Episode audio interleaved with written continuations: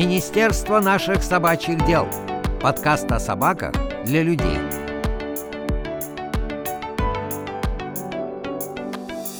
Добрый день, дорогие друзья! Привет! В этом подкасте мы много разговариваем о том, что представляют собой собаки и как строятся их взаимоотношения с людьми. Нам эти вопросы очень и очень интересны, поэтому мы считаем важным рассказывать о них. И в новом эпизоде мы решили копнуть чуть глубже, пригласили в гости человека, который всю свою жизнь посвятил изучению животных с научной точки зрения. А про собак он даже написал две книги. А значит, безотлагательно приглашаем нашего гостя в студию.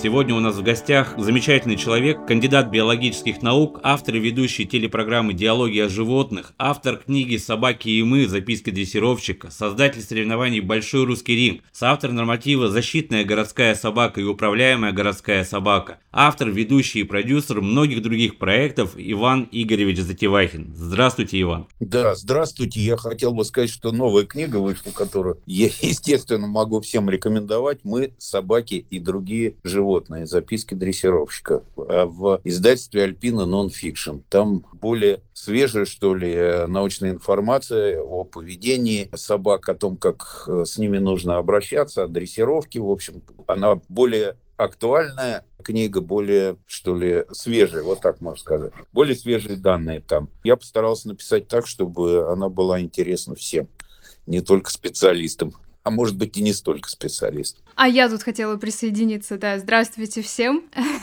Здравствуйте. Я хотела еще сказать о том, что все ссылки на то, чтобы купить книжку, я оставлю в описании, и вы сможете перейти по ним, выбрать удобный формат и приобрести ее. Потому что я думаю, что после этого выпуска многие захотят познакомиться и погрузиться в тему просто-напросто глубже. Но, понимаете, я вообще считаю, что книжка, она удобнее, ее можно читать, перечитывать, и вникать там есть что-то непонятное, да, а вот так вот поговорить не все же могут задать вопросы. Как вы сейчас, наверное, будете это делать. Постараемся от лица нашей аудитории Иван Игоревич, давайте тогда про ваши книги и поговорим. Насколько я понимаю, они перекликаются между собой. Что вас вдохновило и какую цель вы преследовали при написании этой книги? Для кого она в первую очередь? Ну, вы знаете, она начиналась-то вообще как глава в журнале «Друг», главным редактором которого я был долгие годы, а потом мой друг собака, журнал следующий, так сказать, следующего поколения был. Но это были такие как бы записки из моего опыта, что ли, дрессировочные научного. А потом оказалось, что э, некоторые вещи надо просто объяснять с позиции науки, те, которые практически делались, э, вот, их нужно было объяснить с позиции науки, поэтому я дописал э, научную, что ли, главу, да, но ее тоже показалось мало, и вот в следующем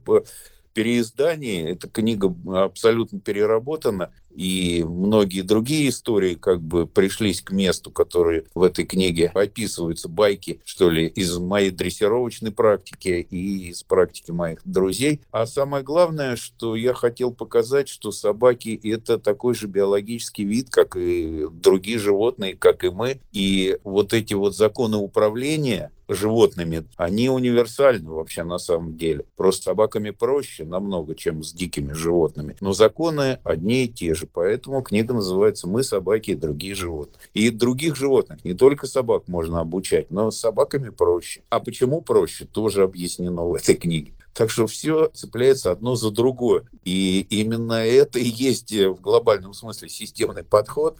А системный подход в дрессировке – это наше все. Я э, приверженец системного подхода к дрессировке, и так и школа, наверное, так и называется, которой я принадлежу. Системная дрессировка. А расскажите, пожалуйста, немножко про ваших домашних собак. Наверняка же они тоже были скажем так, учебным пособием и вдохновением для того, чтобы писать байки и истории о собаках? Ну, они ни в коем случае не были э, учебным пособием, а вот вдохновили, вдохновили они меня намного. Они все разные, у меня собаки были и самых разных пород, и с, с детства как бы я был в это вовлечен. Когда-то мой папа привел, принес э, в дом щенка Дога, с которой все и началось, собственно говоря. Потом были другие собаки, боксеры были, Ризеншнауцер, кавказские овчарки, но это уже я сбоку был, потому что я был уже взрослым, у моего папы были. А у меня были, э, ну, так условно назовем, стафопиты, то есть, ну, пит питбули, э, а еще в те времена первая собака Гера мой был э, замечательный который на заставке программы «Диалоги о животных» долгое время был до ее реинкарнации. Вот Гера был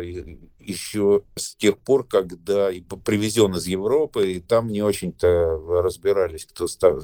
американский стаффордшир, кто питбуль-терьер. В общем, он был таких как бы непонятного происхождения, поэтому я всех этих собак называю стаффопитами. Характер у них очень своеобразный, как и у, впрочем, у представителей других пород. Но вот э, э, в этом характере часто путают, кстати говоря, пользовательские качества собаки с характером. Это разные вещи. То есть для чего эта собака создана, и для чего отбирались ее предки, и ее индивидуальный характер. Так вот, у них у всех, у моих собак э, был очень такой компанейский, что ли, характер. Они очень такие веселые были все и э, очень контактные с ними, очень приятно было общаться, и с ними было очень легко заниматься э, дрессировкой с одной стороны, с другой стороны. Некоторые вещи давались непросто, и ну, в силу, опять-таки, их индивидуальных особенностей, их характера, они все такие были у меня умные, что ли, иногда даже чересчур хитрованы. Вот поэтому вот так, это все описано в книге. А сейчас у вас кто-то есть? Да, у меня сейчас у нас две собаки. Одна прибилась еще при горке, это предыдущем нашем Пите. Э, Джульетта, она фокстерьер. И Ген у нас Пит маленький, питбультерьер. Ну, как бы надо понимать, что да, современные питбули это не собаки, которые там для разводятся для боев. Часто их в основном разводят для спорта. Для, это такое так называемый подстав многоборье, это прыжки э, в высоту, в длину разные, и, или перетяжка тяжести. Вот мы с Геной занимаемся, с Геном а, стараемся перетяжкой заниматься. Тяжести, ну и дрессировкой, естественно, послушание по этим мы занимаемся регулярно. Предвосхищая вопрос, а зачем вам, почему такая собака? Ну, потому что с ней заниматься интересно. Вот, вот именно поэтому. А Джульетта прибилась к нам, так что вот она есть, как есть, так и есть. Ее Горка привел еще в наш дом. Иван Игоревич, прежде чем мы перейдем к подробному разговору про воспитание и дрессировку собак, я бы хотел воспользоваться вашим авторитетом и выслушать мнение по следующему вопросу. Если закопаться по разным форумам, где сидят собаководы, то там очень много мифов и разговоров на тему того, что собака это же волк, а надо действовать по стайной иерархии.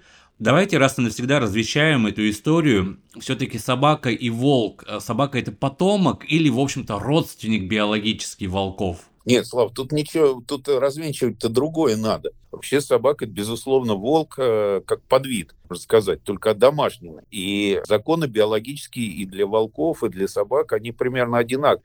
Просто их э, абсолютно неправильно понимают, как устроена жизнь волков. Да, жизнь волков – это папа с мамой, прежде всего, доминирующие особи. Никто никогда с ними никаких э, э, прений, с ними никто из их потомков в жизни никогда не вступает. Они между собой там как-то регулируют отношения. То есть это такая многодетная семья, все остальные дети. Но бывает, что с ними живет дядя какой-нибудь волк. Вот. Он помогает воспитывать и э, наблюдает за тем, чтобы был порядок в этой самой волчьей иерархии. А собака же в обществе человека это член семьи прежде всего. Она домашняя.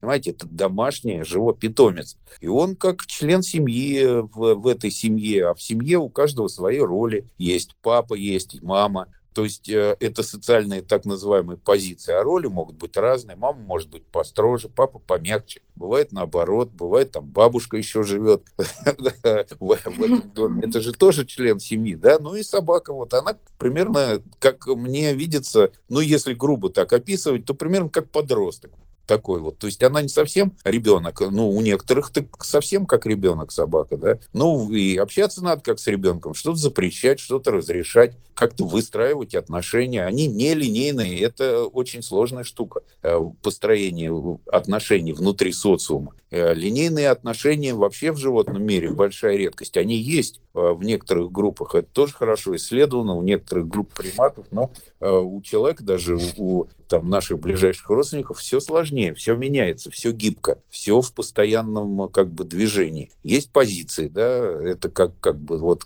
как я уже обозначил, такие глобальные. Но каждую позицию можно играть с разной степенью интенсивности, вот эта роли. Понимаете?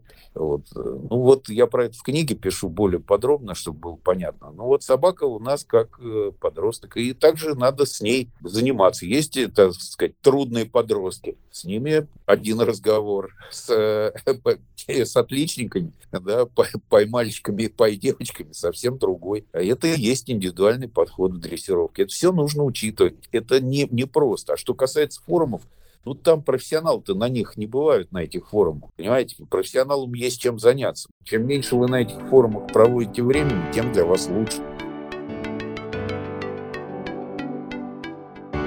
А вот вы, когда говорили о том, что вы выбрали собаку, потому что ее интересно дрессировать именно породу, а расскажите, пожалуйста, есть ли какие-то породные предрасположенности к дрессировке и вообще к восприятию воспитания собакой? Вот то, что вы говорите, это пользовательские качества называется. Это не индивидуальные черты характера. Просто и я подчеркнул, что были исследования, а, когда когда сравнивали характеры представителей разных пород между собой, оказалось, что характеры у двух собак одной породы иногда отличаются больше, чем характеры у собак разных пород. То есть характер – это совершенно другое дело. Это можно грубое, опять-таки, сравнение. Но вот есть баскетболисты, да, они все высокого роста. Это пользовательские качества. Но внутри у каждого свой характер, у этого баскетболиста. Так вот, э, есть то, что отбирается селекцией направленной, да, это пользовательские качества отбираются направленной селекцией. Ну, например, вот э, лучшие собаки для полицейской дрессировки, так называемой, комплексной, и послушания, и, э, скажем, защитной службы, и поиска там каких-то чего-то, неважно чего. Это группы, вот, э, которые раньше назывались остроухими западноевропейскими овчарками. Это немецкие, голландские, бельгийские овчарки. Вот у них отбирают специально для вот этой вот универсальной такой вот работы, полицейской и армейской. Однако это э, разведение сейчас в настоящее время развалилось на две большие, так сказать, группы. Вот это пользовательское разведение, где, если вы там щенка будете выбирать, вы наверняка выберете себе вот такого вот э, службиста. Это если вы берете щенка пользовательского разведения. Его родители этого щенка, они участвуют в состязаниях во всевозможных возможных, занимают там места, и благодаря занятым местам идут в отбор. То есть от них получают щенков. А тех, кто похуже выступил, их не стремятся как-то от них покупать щенков. Поэтому все вот регулируется таким примитивным образом. Но есть еще шоу разведения, когда представители тех же самых пород водят по выставкам, и они там э, занимают какие-то места, и их на основании этих мест, то есть на основании конкурсов красоты, начинают разводить. Соответственно, уже пользовательские качества в этом случае теряются, потому что они никого не интересуют. Вы покупаете щенка на основании того, что у него родители красавцы. Ну и у вас будет красавец. А какой у, него, какие у него будут пользовательские качества? Могут быть хорошие, могут быть никакими. Вы же выбираете это по другому принципу, правильно? Вот так что есть собаки, которые, безусловно, породы собак отлично предрасположены к дрессировке. Я еще вот не упомянул бордер колли, который в спорте, вот э, спортивное так называемое направление у бордер колли прекрасно дрессируется. Э, щенки, которые получаются э, от бордер колли, спортивной направленности, соответственно, могут достигать больших результатов в спорте. Спорт имеется в виду дрессировочный спорт. Самый разный. И послушание, и аджилити, и что угодно. Можно другие породы. Если вы конкретную какую-то назовете породу, я вам, наверное, то же самое отвечу, потому что сейчас вот в бывших служебных, там, эрдельтерьера есть рабочие линии, да, так называемые пользовательские линии, а есть шоу-линии. То есть э, даже внутри одной породы есть э, разные, как бы, по своим качествам а, собаки. Вот.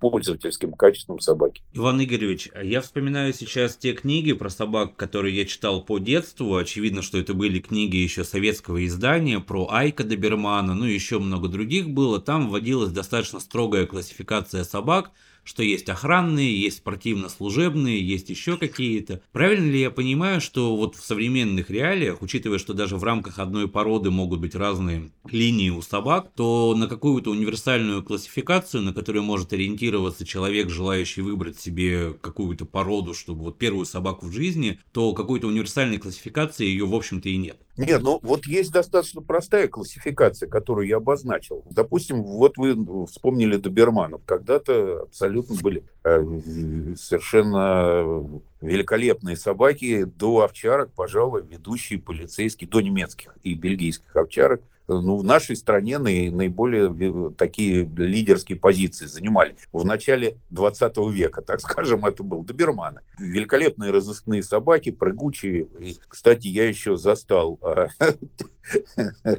тех самых доберманов. Это было уже, это не, не было в начале 20 века, как кому-то может показаться в конце. Вот. В 80-х годах еще водились такие доберманы, очень рабочие, такие универсальные именно. Да, сейчас э, это в основном спортивные собаки. Но опять-таки, если вы хотите завести себе добермана, да, вы думаете, зачем вы собираетесь это делать? Ага, я хочу с ним заниматься спортом. Ну, вот это так называемого пользовательского разведения добермана. Они могут, ну, в нашем климате нет, но, скажем, в условиях там каких умеренного, скажем, климата такого в субтропике переходящего. То есть в условиях теплого климата вполне могут быть служебными собаками где-то, работать вот как настоящие э, служебные собаки, армейские, искать что-то там и так далее. Они просто, к сожалению, сейчас живут недолго, но в принципе есть и такие линии. И это то же самое с немецкими овчарками. Там шоу-линии это вообще совершенно другая уже даже визуально порода. Шоу-разведение, выставочное разведение и рабочее разведение. Вам специалист сразу скажет, рабочий перед вами немец, в кавычках, немецкий овчар, или шоу. Вот, понимаете, то есть универсальность классификации, она как бы сузилась до очень узких рамок. Какое это разведение? Как отбирали предков этих собак? По рабочим качествам, пользовательским качествам или по красоте. Все. Вот все, что вы должны знать и должны спросить. И все. Это так же, как вот я выбирал щенка Гена, да, есть выставочные питбультерьеры сейчас в последнее время, да, а есть э, спортивные. Я вот искал такую, чтобы спортом заниматься. Тоже пользовательское развлечение.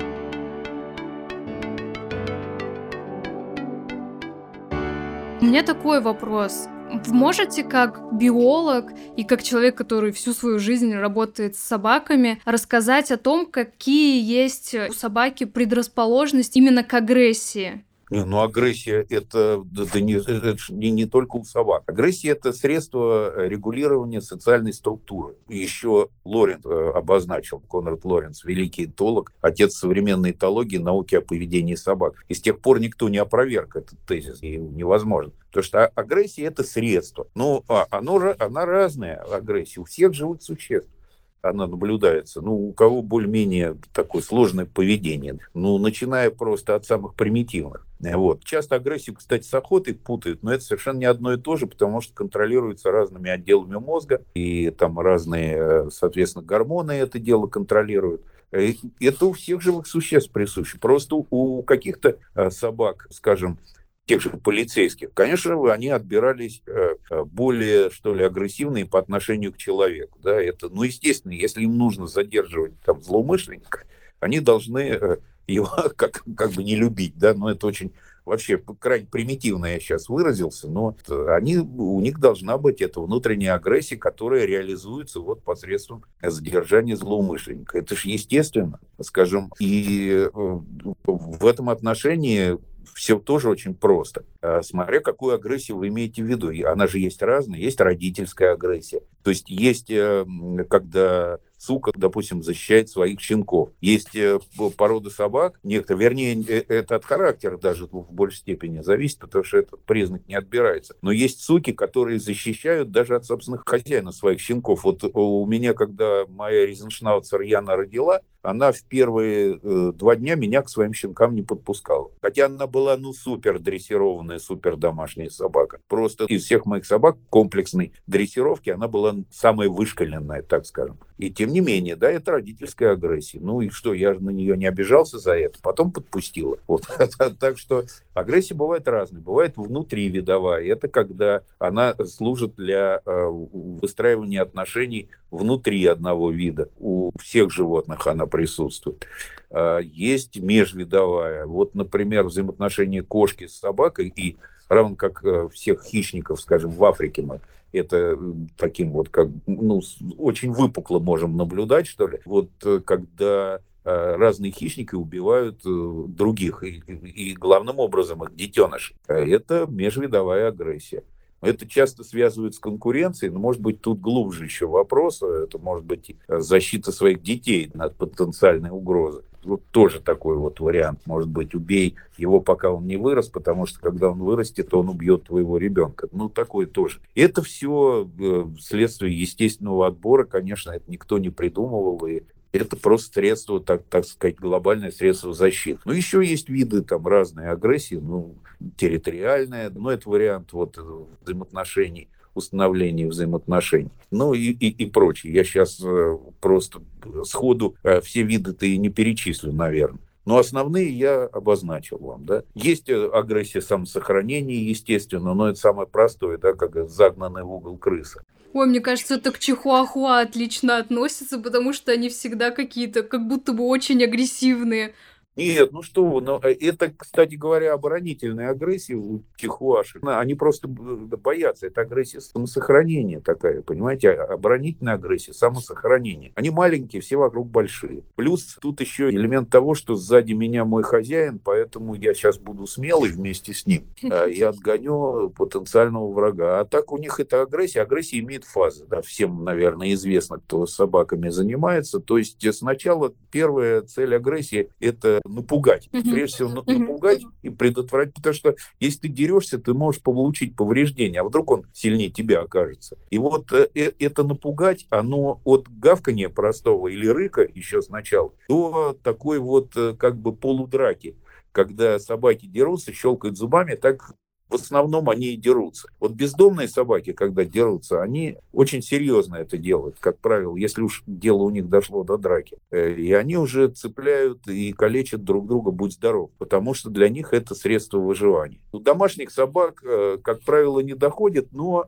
если характер, именно индивидуальный характер у собаки достаточно такой вот, что ли, сильный, то у одной и у второй, ну, тут уже два, так сказать, альфа, как говорят этологи, они могут уже серьезно начать выяснять отношения. Ну, так же, как это делают, скажем, на лежбище котики или олени, ну, когда дерутся за самку. Ну, такие понятные примеры. Вот они совершенно аналогичного свойства. Вот это другая стадия агрессии. Тут уже она может быть весьма серьезно развиваться. Настоящая драка. У оленей друг друга бьют, а котики и собаки, значит, они кусают. И есть средства умиротворения, когда собака показывает, что все, она как, как бы уже сдается, а, ну, как правило, а, они показывают, что они сдаются на, э, в самом начале, то есть когда еще драка не стала серьезной. Да, вот они, так сказать, померили силы, ну и спасовал кто-то. Вот он показал, что все. А вот когда она серьезно развивается, бывает, что уже все, собаки дерутся, ну вот до полного. А не,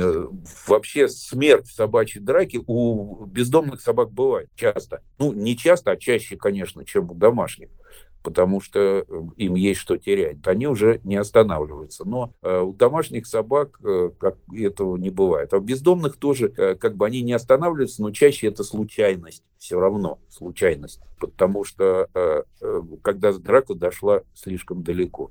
У домашних собак я таких случаев, ну вот я не видел, например, в своей жизни. Как правило, все заканчивается, когда вот эта фаза агрессии заканчивается, когда а, а, один уже из оппонентов, что ли, да, уже не оказывает сопротивления. Ну, как правило, с собаками-то вообще хозяева не дают развиться настоящей драки, и это правильно, зачем это нужно?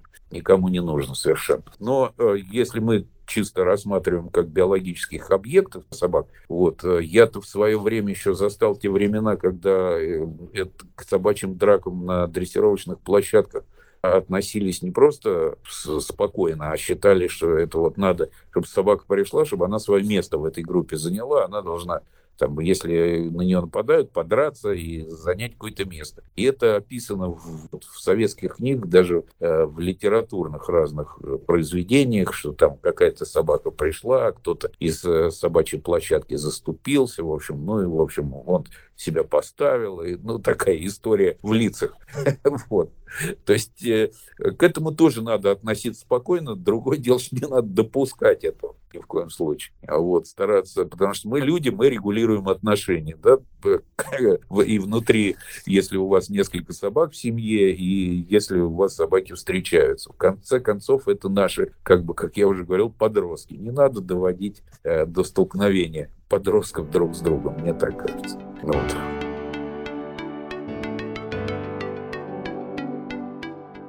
У меня вопрос, который давно не дает мне покоя. Мы говорим сейчас про агрессию, которая является, в общем-то, таким рациональным, адекватной реакцией собаки на раздражитель. А встречается ли у собак и исследовалась ли патологии психики? То есть мы знаем, что у людей там новейшая кора, которые глючат по-страшному, и от этого всякие шизофрении, биполярки и все остальное.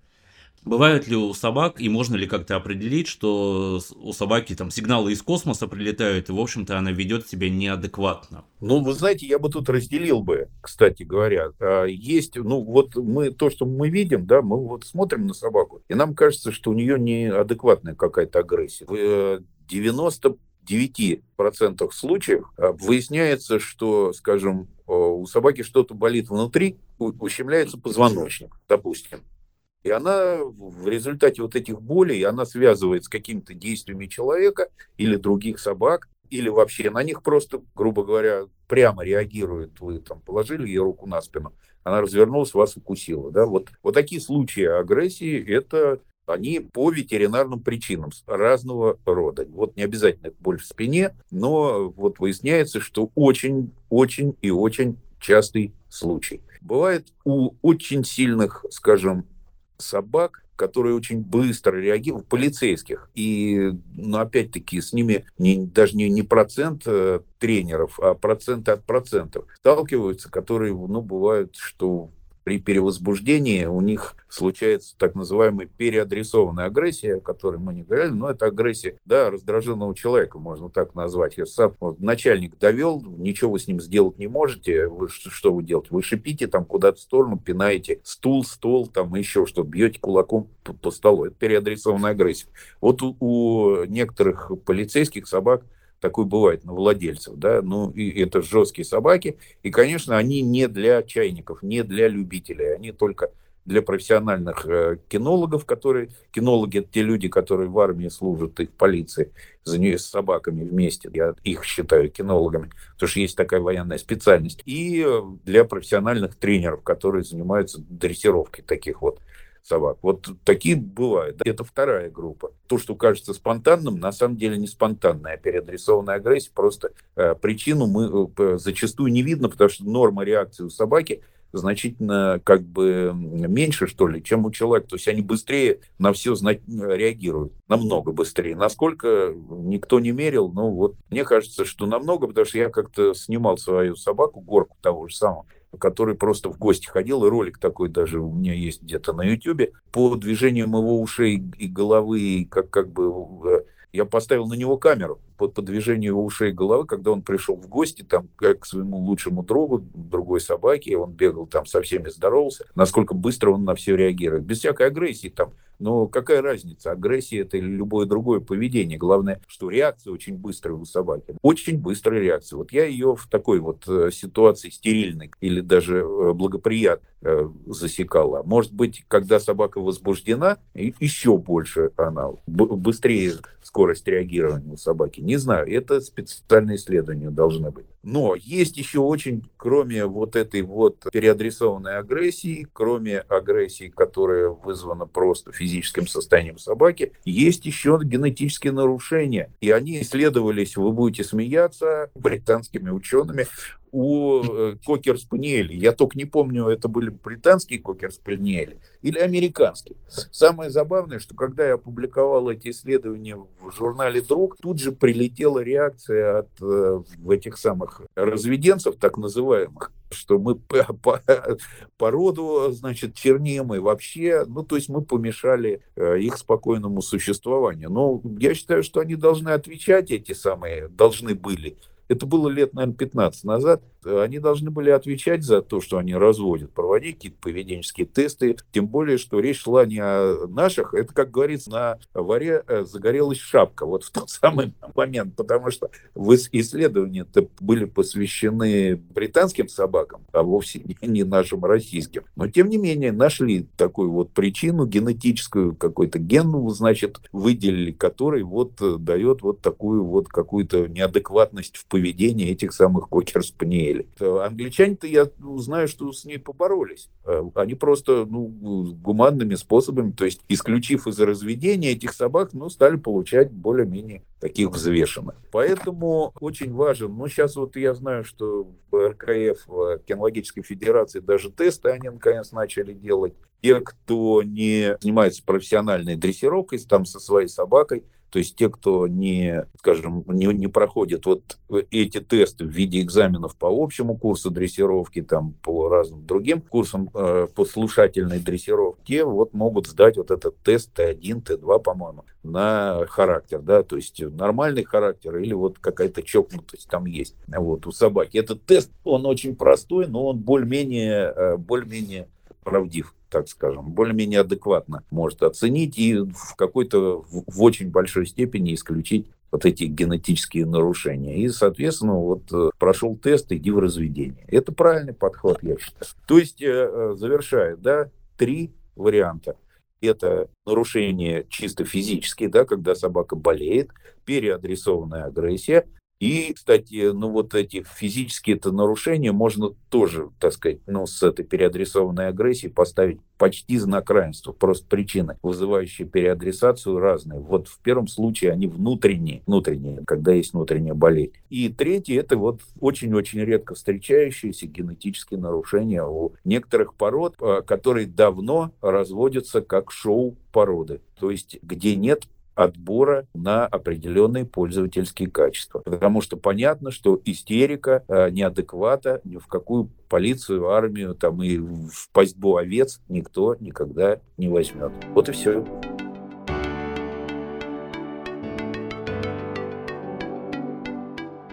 У меня такой вопрос. Он скорее про ваше и личное видение, и профессиональное видение. В России существует э, перечень 12 опасных пород собак. Как вы вообще к этому относитесь и считаете ли вы, что это действительно какая-то имеющая право на существование в наших реалиях вот этот вот список? Я вообще считаю, что это чисто популистская мера, э, вот этот список, неизвестно, зачем его приняли, потому что нет опасных пород, вот их в природе не существует.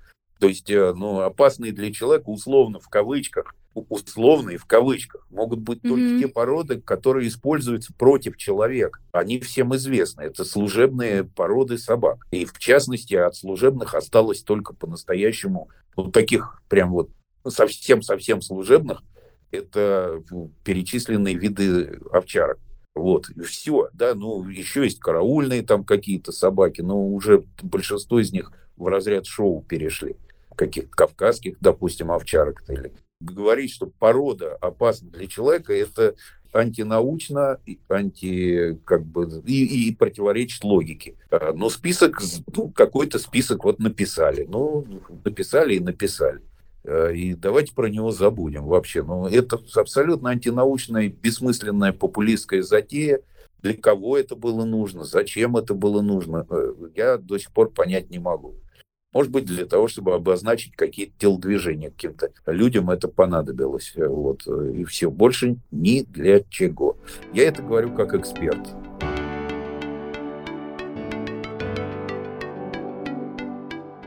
Иван Игоревич, поскольку область нашего интереса – это собаки в целом, но в частности и собаки-поводыри, интересно ваше мнение по следующей ситуации. Допустим, мы берем собаку как условного домашнего питомца, которая живет, радует свою семью, ее кормят, поют и все остальное, и, допустим, возьмем собаку в таких же условиях, то есть ее не ограничивают, у нее здоровый образ жизни, но при этом она несет на себе какую-нибудь служебную нагрузку. Поисковая собака, собака-поводырь, еще что-то. Вот влияет ли условная работа собаки негативно на ее качество жизни? Да ну что вы, наоборот. Вот вы понимаете, э, я вот в книге своей «Мы, собаки и другие животные», записки дрессировщика, ну, я не знаю, я постарался это объяснить. В зоопарке люди ломают голову для того, чтобы и тратят огромное количество времени и усилий для того, чтобы разнообразить жизнь зоопарковских животных. Там разные погремушки им придумывают, как кормушки, которые надо там открывать, еще чего-то. Э, прячут мясо там для тигров. Э, то есть заставляют их что-то делать. И когда вот э, самый эффективный способ что-то вот делать, это тренинг какой-то. Ну, ну, в зоопарках называется ветеринарный тренинг, там, когда скажем, э, э, животное учат что-то как-то там, давать лапу через прутья, чтобы когти можно было постричь, или еще чего-то. То есть любое животное нуждается в информационном обогащении, то есть он должен все время получать новую информацию, он должен что-то делать, и любой вид животного должен реализовывать свои биологические потребности, а они у любого животного есть. Так вот, собаки, как бывшие волки, для них очень две важных составляющих в жизни. Это пищедобывательная деятельность и игра игровая. Это все виды дрессировки, они изначально как бы вышли из таких вот полуигр с собаками. Ну и дрессировать можно при этом э, имитируя пищедобывательную. То есть обучать, тренировать, да, как сейчас принято говорить, потому что под дрессировкой часто подразумевают такого человека с усами, в шароварах, с кнутом и, и тигра на, на тумбе перед ним. Да, вот это как бы подразумевает дрессировку. Ну, поэтому теперь любая дрессировка называется тренингом. Ну, а, давайте следовать модным тенденциям, хотя это хрен редкий не слащен. Все зависит от того, какие методы в тренинге вы используете. Так вот, э, для собаки любое взаимодействие с человеком – это, во-первых, э, видовая потребность, а во-вторых, это взаимодействие может строиться вот на этой пищедобывательной деятельности, когда собака работает за кусочек, или э, игровой. Да? Игровая деятельность, если у полицейских собак – она может из игровой агрессии в реальную переходить. У там, поисковых собак, у них э, как, как бы на этой игре их деятельность основана, когда они что-то находят, мячик дают поиграть или еще что-то. Понимаете, могут быть разные сферы, но собака просто взаимодействовать должна с человеком. Это ее видовая потребность. Чем больше она этим занимается, тем ей лучше. Все нормальные служебные собаки в среднем э, и, и живут-то дольше, понимаете, потому что они не страдают ни ожирением, ни у них э, богатая жизнь, они все время получают новую информацию. Это их потребность. Они не разбирают э, свои квартиры на молекулы, как, как другие собаки, безделье. Это делают. Поэтому, конечно, это очень важная составляющая их жизни, огромная. Э, чем, чем, чем больше она со своим хозяином, тем ей лучше.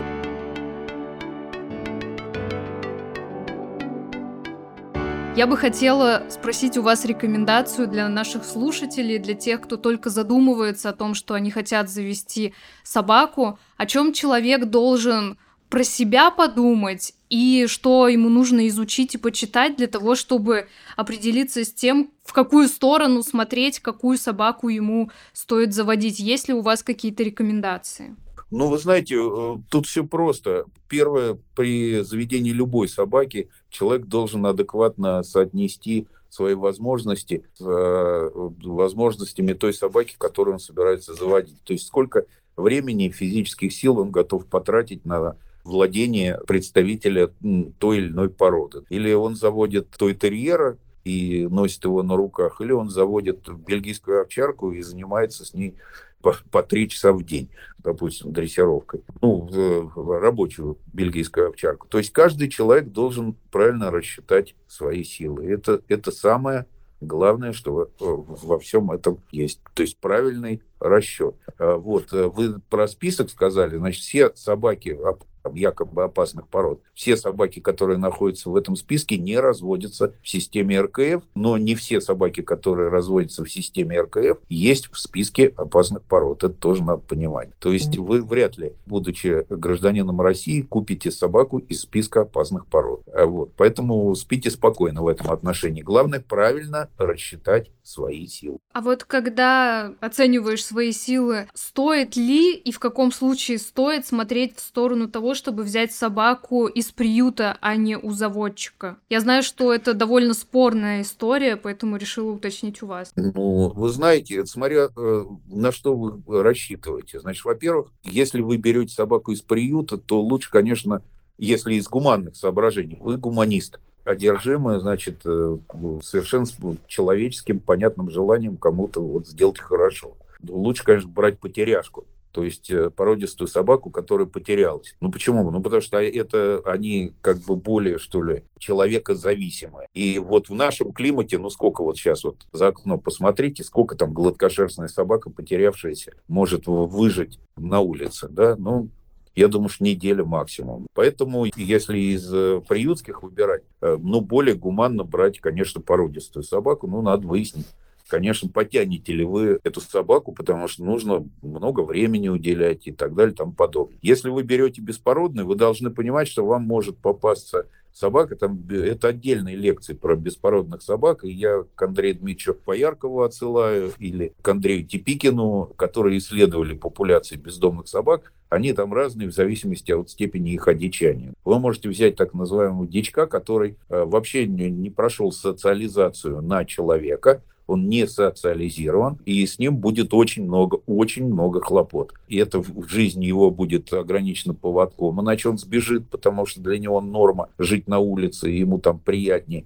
и дома очень с ним заниматься, чтобы он не разносил дом, вот не, не портил там вещи, бороться с вот деструктивным поведением. Но может вполне лояльный попасться дворянин, с которым вы с удовольствием будете заниматься там, любым видом э, занятий, которые вам по душе. Дрессировать, ходить на площадку. То есть, в общем, здесь просто тоже надо как бы чуть-чуть погрузиться в тему, если вы собираетесь брать собаку из приюта. Это не просто пришел, посострадал и взял. Это надо понимать, что это ответственность большая, чтобы собака потом опять не пришла в приют. Поэтому вот э, тут надо озаботиться. С породистыми собаками в этом отношении проще, потому что вот два критерия. Это пользовательская порода, не пользовательская. В зависимости от того, на что вы хотите. Если вы э, новичок, ну, лучше взять такую спортивную какую-нибудь собаку, с которой вы с гарантией пройдете курс дрессировки, и все будет хорошо. А уж потом станете корифеем, возьмете что-то посерьезнее. Вот и все. Вот такие вот у меня рекомендации.